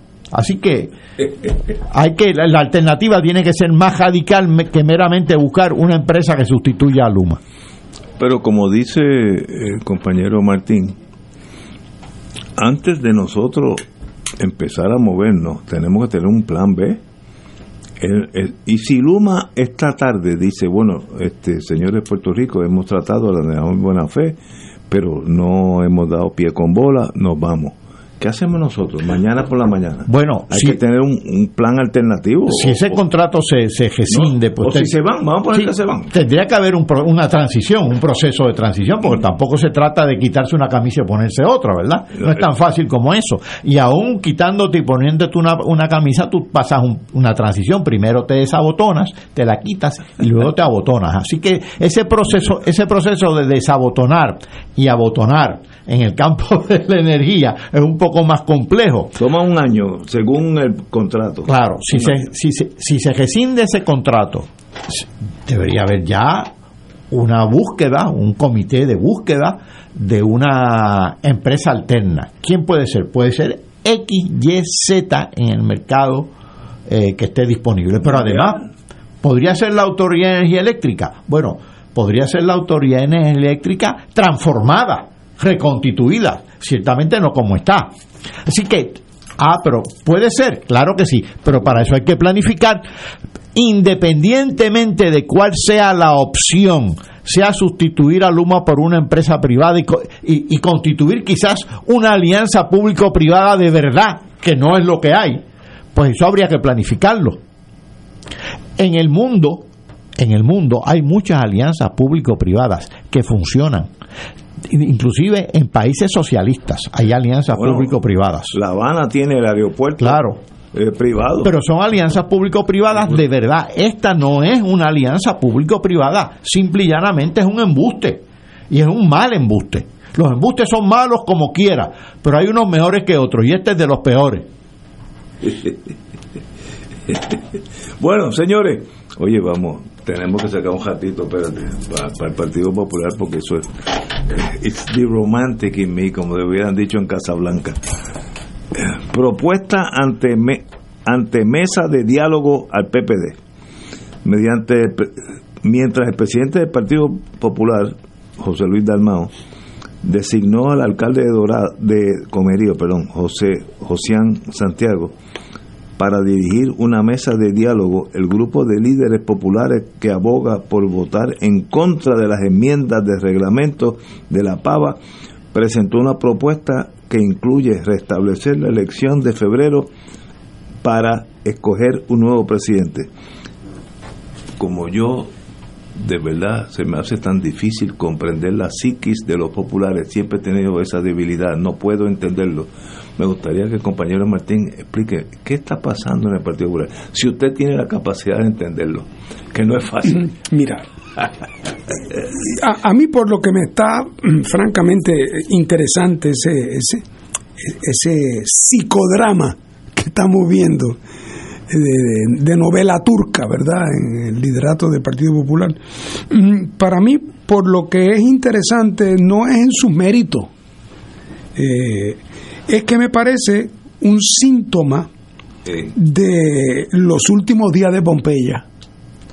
O sea, eh, eh, es cuando eh, la situación llega a un punto donde la institución empieza a hacer agua por todos lados. Eh, y entonces lo que debería ser eh, un proceso que la política lo conoce perfectamente bien, que son los procesos de, de, las, eh, de las disputas por liderato en organizaciones políticas, cosas que son eh, eh, muy frecuentes, eh, y en partidos que son partidos que han estado en el gobierno o, que históricamente se veían con posibilidades de ganar, siempre se desataban y se desatan eh, grandes peleas internas por ver quién va a controlar el bizcocho. Porque si lo que estuviera disponible es un puesto de, de presidente de un partido que lo que va es a sacrificarse, no, no habría disputa, no habría mucha pelea. la pelea es cuando se la gente dice, oye, y si yo gano y me toca el presupuesto ese de los 24 mil millones de pesos. Entonces, en el Partido Popular siempre han pensado históricamente que como en Puerto Rico no hay nada más que dos partidos, piensan ellos, que era eh, el PNP y ellos, pues que el- ellos se dividían el país de esa manera, cuatro años para el PNP y después le tocaban cuatro años al Partido Popular. Y ellos piensan que al PNP se le está venciendo su actual periodo de incumbencia y que ellos piensan que después, por, porque así es el universo, le caerá en la falda a ellos, porque después de todo el PNP se va a desacreditar como se está desacreditando mientras gobierne. Así que ellos pensaban que le tocaría casi como una especie, casi como por, por ley de gravedad. Lo que pasa es que, entonces por lo tanto, salen a pelearse quién va a ser el beneficiario de esa ley de gravedad en las próximas elecciones y salen a pelearse y no se dan cuenta de que fundamentalmente aquí ha habido un cambio de fondo. Y ese cambio de fondo lo que significa es que esto ya no es un país de solamente dos partidos que gana el azul o gana el rojo y como el que gana se sigue desacreditando en el poder, entonces el próximo turno le toca al otro. Como esa dinámica, a mi juicio, está ya por romperse definitivamente en Puerto Rico y las elecciones pasadas fueron un indicio de que eso va a ser así, el Partido Popular no ha recibido ese mensaje todavía. Y entonces sigue actuando como si esto se tratara de un jueguito, a ver eh, quién logra, después que la piñata se rompe, echar más dulce en su bolsita. Y eso es lo que me da la impresión que están haciendo. Pero entonces lo que debería ser un proceso de contención política es una cosa triste. Por ejemplo, aquí no hay ningún issue. Nada de las de las que aspiran a gobernar se identifican como con una posición que es por la cual están luchando. Esta es la lucha pura y, dura únicamente por quién va a ser el candidato a gobernador. Como que es lo primero no aprender que, en el, que el país hoy mira eso con muy malos ojos. El país lo que está esperando son propuestas que, que estén respaldadas por conducta que avale la posibilidad de un cambio. Y entonces se están comportando en la peor tradición de la política partidista eh, eh, puertorriqueña de los últimos 50 años en el PNP y en el Partido Popular. Eh, y entonces pues siguen en esa, en esa tiraera y ahí van camino en una asamblea en noviembre a, romperse cuando y cuando te pregunten oye ¿por qué se dividió el Partido Popular? no es por nada que tenga ninguna trascendencia es únicamente por si el, el- el- el gobernador va a ser tú, o va a ser fulano, o va a ser perencejo. Y yo creo que el país lo que ve en esa conflictividad es una trivialización de la política. Absolutamente de acuerdo contigo. Compañero Catalán. Hace unos minutos estábamos hablando de eh, la búsqueda de alternativas a Luma ante su ineficacia. Y uno de los representantes populares más críticos de Luma se salió del Partido Popular, Luis Jaúl, ante la ineficacia del Partido Popular en las críticas a Luma y en otros asuntos eh, públicos del país. Por lo tanto, no se trata de buscarle ahora una alternativa a Luma, sino una alternativa al Partido Popular y realmente a los partidos gobernantes, al Partido Popular y al PNP, porque después de todo han sido ineficaces no únicamente con relación a la energía eléctrica, a la autoridad de energía eléctrica, a las alianzas público-privadas, a la supervisión y fiscalización y regulación de Luma, han sido ineficientes en el Departamento de Educación, en el Departamento de Salud, en la Universidad de Puerto Rico, y están siendo ineficientes, este, este cogobierno está siendo ineficiente inclusive en la utilización de fondos federales para la restauración del país, porque los usan o los usan mal o permiten que caigan en las fauces de los corruptos, de los cazadores de rentas de costumbre. Así que la alternativa tiene que ser no a Luma, a todo el aparato gubernamental, a los dos partidos cogobernantes de este país que llevan ya décadas y décadas y décadas, más de medio siglo, co- cogobernando. Si yo fuera uno de los partidos mayoritarios, que básicamente PNP y Populares han estado en el poder dos generaciones, si uno fuera oficial de inteligencia dice, ¿y por qué en las últimas elecciones nosotros en el momento, eh, estoy hablando del movimiento estadista y los populares paralelos también, que teníamos 50 o 47% del voto, hoy sacamos 33. ¿Y por qué los populares sacamos 32 si fuéramos populares? Eh, eso hay que analizarlo. Eh, y de paso, no existía dos partidos, Victoria Ciudadana, que sacó, no sé, ni 13% del voto por ahí. Más o menos como nosotros, 14 y pico. Por ahí. De la nada. Eso era un 20 tú. Y la otra cosa, di- dignidad, la sacó lo que sea. Así que hay un ambiente de terremoto que la, la tierra donde tú estás parado empieza a temblar y si tú no te cuidas te vas a caer dentro de una de las grietas de ese terremoto. Yo no creo que ninguno de los dos partidos ha hecho ese examen. ¿Por qué nosotros estamos tan bajos cuando éramos dueños del mundo? El Partido Popular ganaba sobre el 60 y pico por ciento en los años cuando yo era pequeño, el 60 y pico, y hoy tienen 32 y son minoría y han perdido un montón de elecciones. Y el Partido Nuevo ha bajado de los tiempos de Rosselló sobre el 50 a 33. Something is wrong ha habido ese análisis en, esos dos partidos. Yo no creo que, como tú dices, Martín, siguen en la misma cosa de quién va a ser el, que va a estar aquí en Washington. Hay que hacer un examen, si no, van a llegar terceros. Eh, y, y el que apunta a eso es el Partido Popular, como sigue, como va, dividido, con chismes internos, sin sustancia ni, ni- ideológica, ni de estatus, ni nada. En las próximas elecciones puede llegar tercer partido.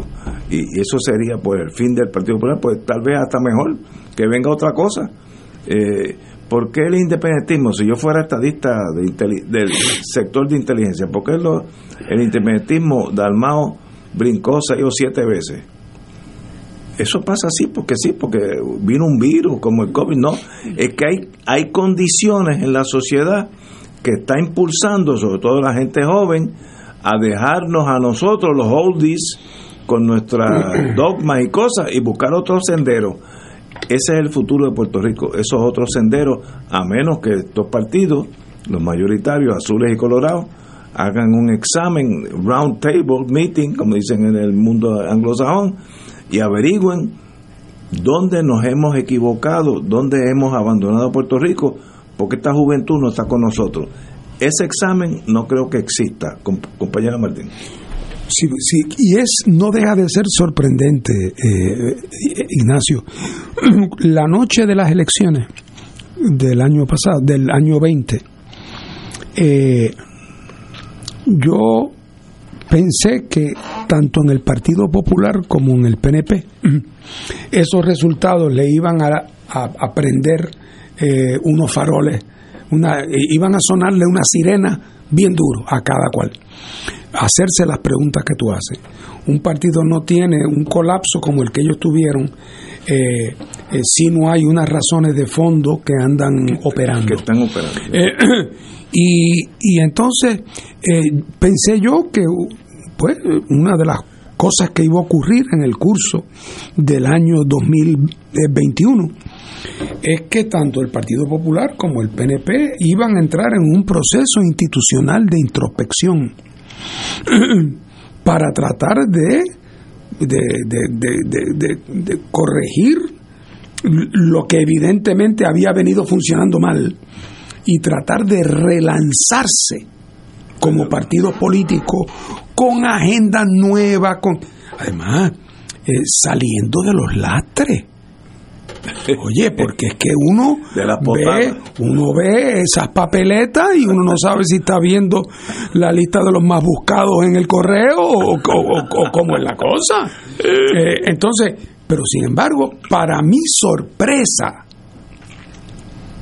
pasó el tiempo y pasó el tiempo y pasó el tiempo. Y resultó que ahí no hubo, no solamente que no hubo esfuerzo de introspección de clase alguna, eh, en el caso del Partido Popular, todavía peor, porque después de la turbulencia de los dos años de Ricky y después Doña Wanda, uno hubiera pensado que el, triunfo le tocaba al popular aunque el, aunque el aunque el candidato fuera un burro. Nada más que porque, ¿por qué? Porque desde el año 2000 venía cuatro años para uno, cuatro años para otro, cuatro años para uno. Y en las elecciones pasadas, bajo ese sistema, le tocaba, entre comillas, al Partido Popular y no pudieron capitalizar. En el caso del PNP también, pero en el caso del Partido Popular todavía más dramático. Oye, y ninguno de los dos partidos ha hecho el más mínimo esfuerzo. Es, es sorprendente el Partido Popular uno pensaría que lo haría bajo la teoría de que el que no nada, el que no nada se ahoga y que estarían haciendo un esfuerzo por nadar. Y miren, miren el chapoteo en que están. Y por el otro lado, mira el PNP y tú oyes hablar a Pierluisi y oyes hablar a, a, a, nuestra comisionada residente y ellos hablan como si el PNP estuviera en su mejor momento. O sea, ellos, ellos creen que ese asunto de que se quedaron en 33, 34%, que eso es como... O sea, eh, te da la impresión de la gente que no, no tiene acceso a las noticias del, del Weather Bureau, no tienen acceso. Y cuando la mañana del huracán María aparece ese cielo negro, alguien dice, ah, eso es por la tarde, eso, eso siempre aquí llueve durante la tarde. No sé, ¿por qué? Entonces, estas personas la interpretación de ello parece haber sido que eso fue un fenómeno de estricta coyuntura y que eso ya pasó y están en negación. Entonces uno pensaría que se lanzan entonces a la aventura del tema del estatus en Washington, con bombos y platillos, el proyecto de Jennifer, el triunfo en el plebiscito, y entonces han hecho la chapucería del siglo y el fracaso del siglo y el circo este de los delegados de la estadidad son una cosa que da vergüenza. Y entonces después ahora les espera el, el dominio de Trump de la Cámara en las elecciones de la semana que viene. entonces pues si yo fuera PNP eh, eh, yo estaría con los niveles de preocupación y estaría con la planificación y con, y con buscar enfoques alternos. Y si el problema principal que tengo doméstico, momentáneo, es que Lula, Lula, Luma está en las que está. Oye, no tendría esa actitud de paternalismo y contubernio que él parece proyectar con respecto a Luma, en que cualquiera que critica a Luma, él lo trata como que es un irresponsable, como si Luma fuera lo que Dios nos mandó y que no podemos cuestionarlo ni debemos. Así es que yo veo veo que contrario a mi a lo que yo pensé la noche de las elecciones, que esto iba a propiciar un esfuerzo, un esfuerzo en esos partidos de reevaluación y reexamen. No ha pasado nada. Ha pasado absolutamente nada. Eh, como, como los Borbones, ni aprenden ni olvidan. compañero Martín, compañero Catalán, un privilegio tenerlos aquí como siempre todos los lunes. Ya son las 6, 18 horas, así que tenemos que irnos. Hasta mañana, amigos.